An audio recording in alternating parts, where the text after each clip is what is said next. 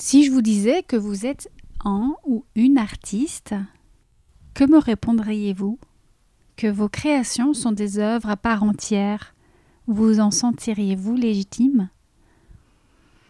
Il est d'usage de croire que l'artiste est peintre, sculpteur, chanteur, musicien, peut-être même danseur, qu'il a toujours un carnet sur lui pour dessiner ou écrire, comme d'autres sortent leur téléphone pour patienter qu'il a toute la journée les mains dans la peinture, la terre glaise, sur un instrument, qu'il a des idées débordantes, originales, voire farfelues peut-être aussi, qu'il pense en images, en sons, en couleurs.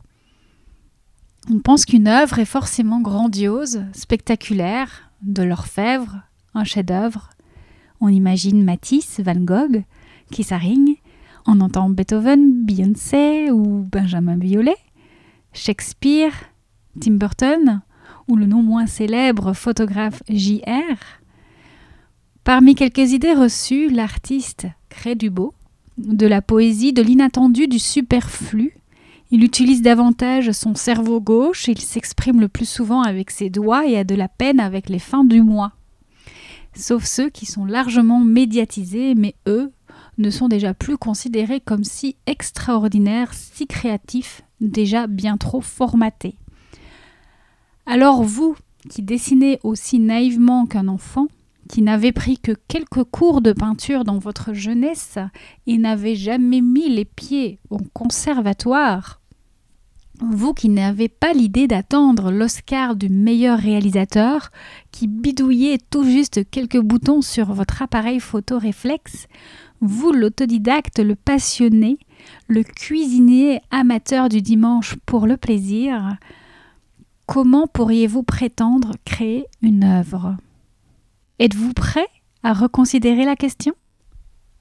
Bienvenue sur le podcast État de Flow. Je suis Elisabeth Smeisters, créatrice de l'ashram État de Flow, lieu de retraite et ressources en ligne et en immersion. Une sorte de résidence d'artistes où l'on se respire, on ralentit et se reconnecte au corps et à ses vertus originelles pour vivre son art dans la fluidité et l'harmonie. Seul ou avec des invités, je vous partage dans ce podcast une conversation, une clé ou une piste de réflexion pour vous aider à mettre de la conscience et de la présence dans chacune de vos créations.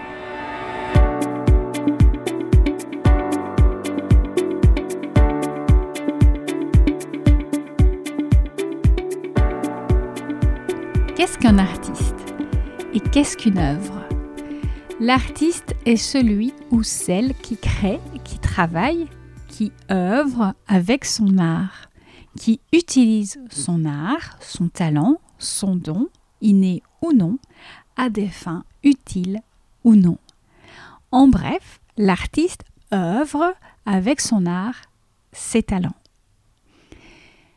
Toutefois, cela ne semble pas intégrer toutes les notions et nuances présumées quand on parle d'artiste, d'art et d'œuvre.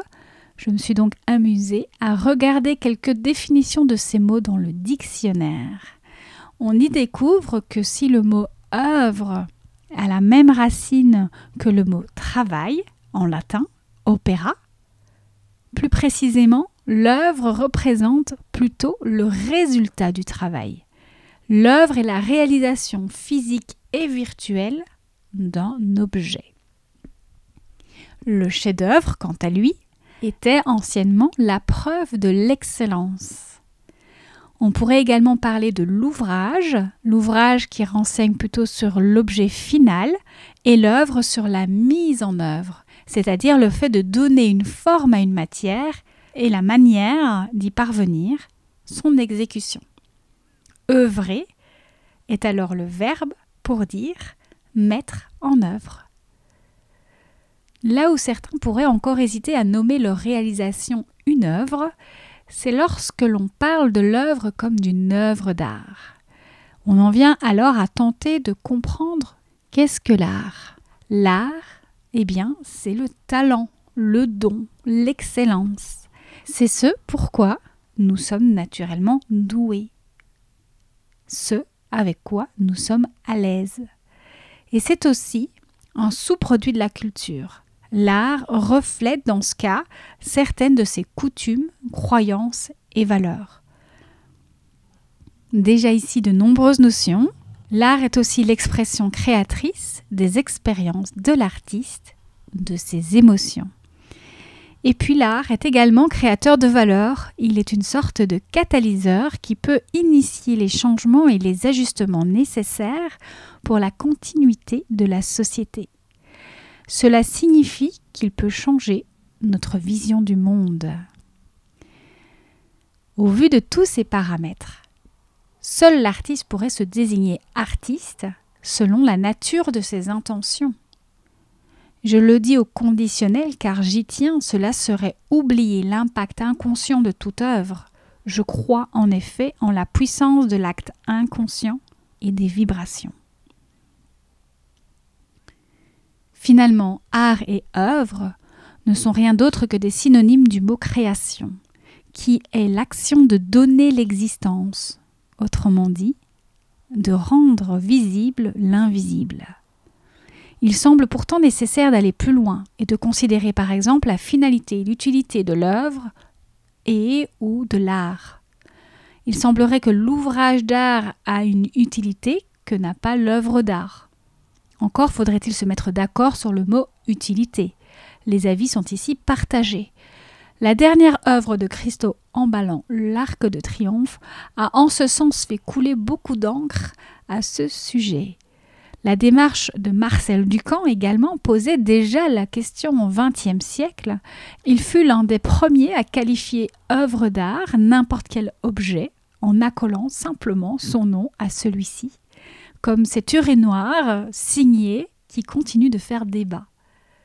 Œuvre ou non, art ou non? Telle est la question. Nous pourrions également parler de l'esthétique. Doit-il exister? Est-il nécessaire? Et si oui, suffit-il? À quel point l'art porte-t-il des valeurs et croyances de l'artiste, comme nous l'évoquions plus tôt? Chercher uniquement à émouvoir, est-ce déjà prendre une direction biaisée?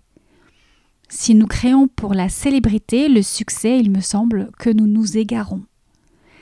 La question qu'est-ce que l'art Qu'est-ce que l'œuvre semble rester ouverte et remettre les clés de la légitimité dans les mains de chaque artiste, chaque créateur, avec peut-être simplement des niveaux de perception différents.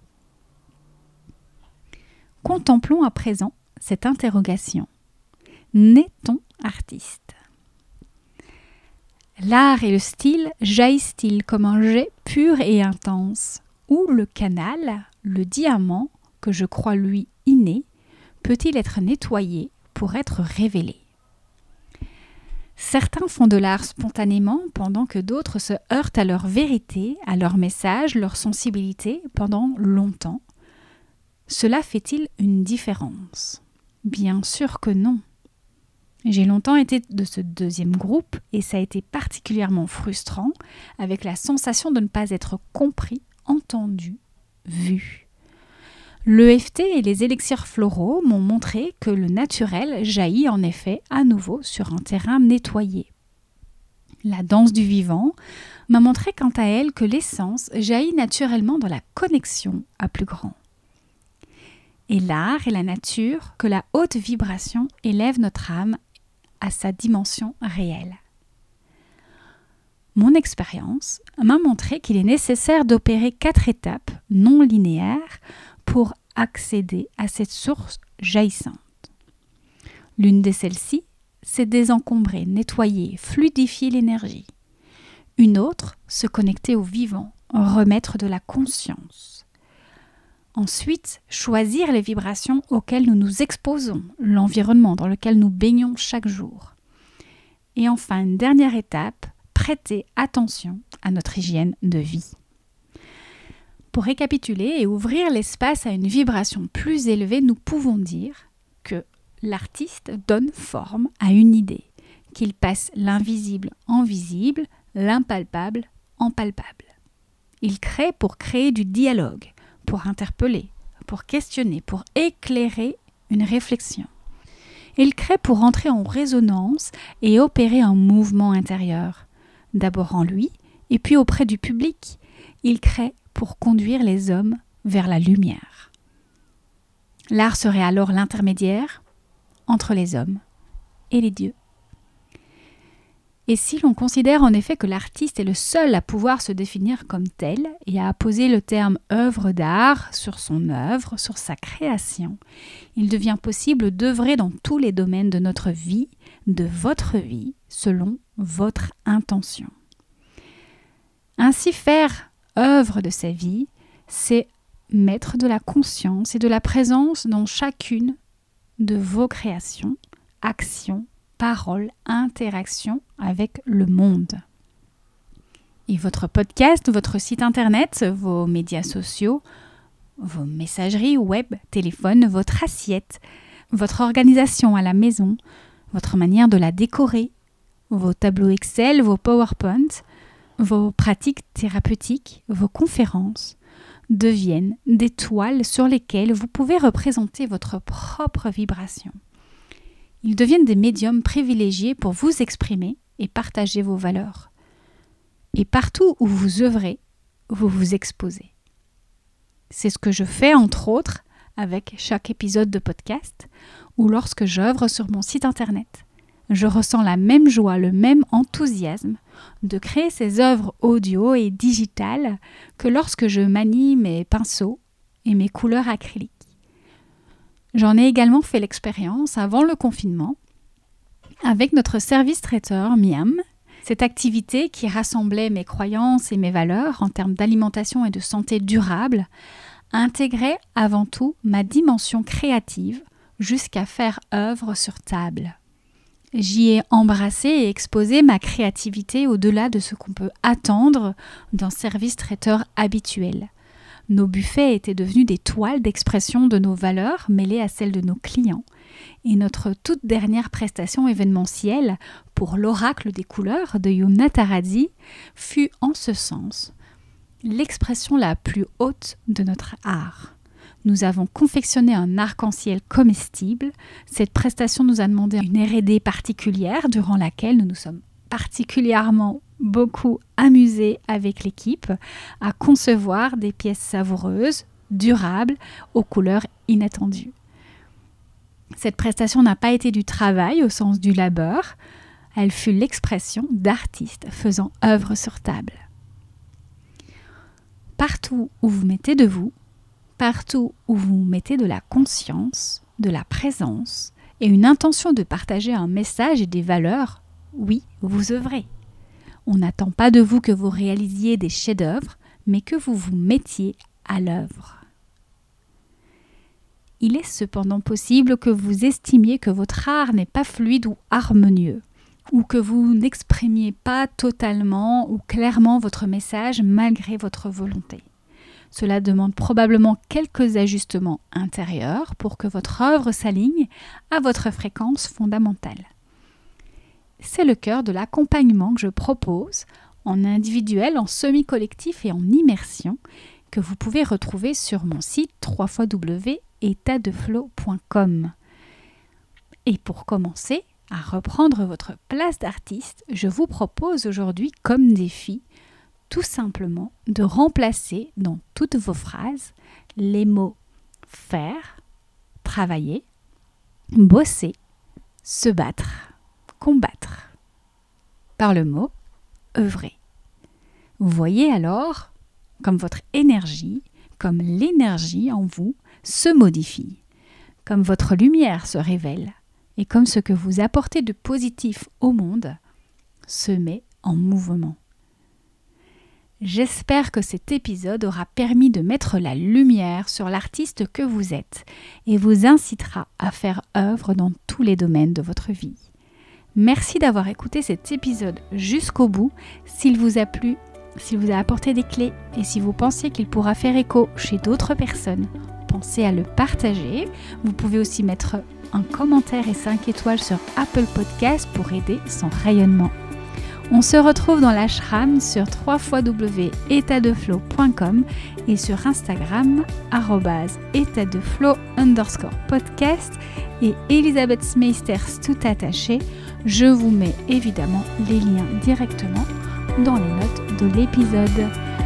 A bientôt pour un nouvel épisode.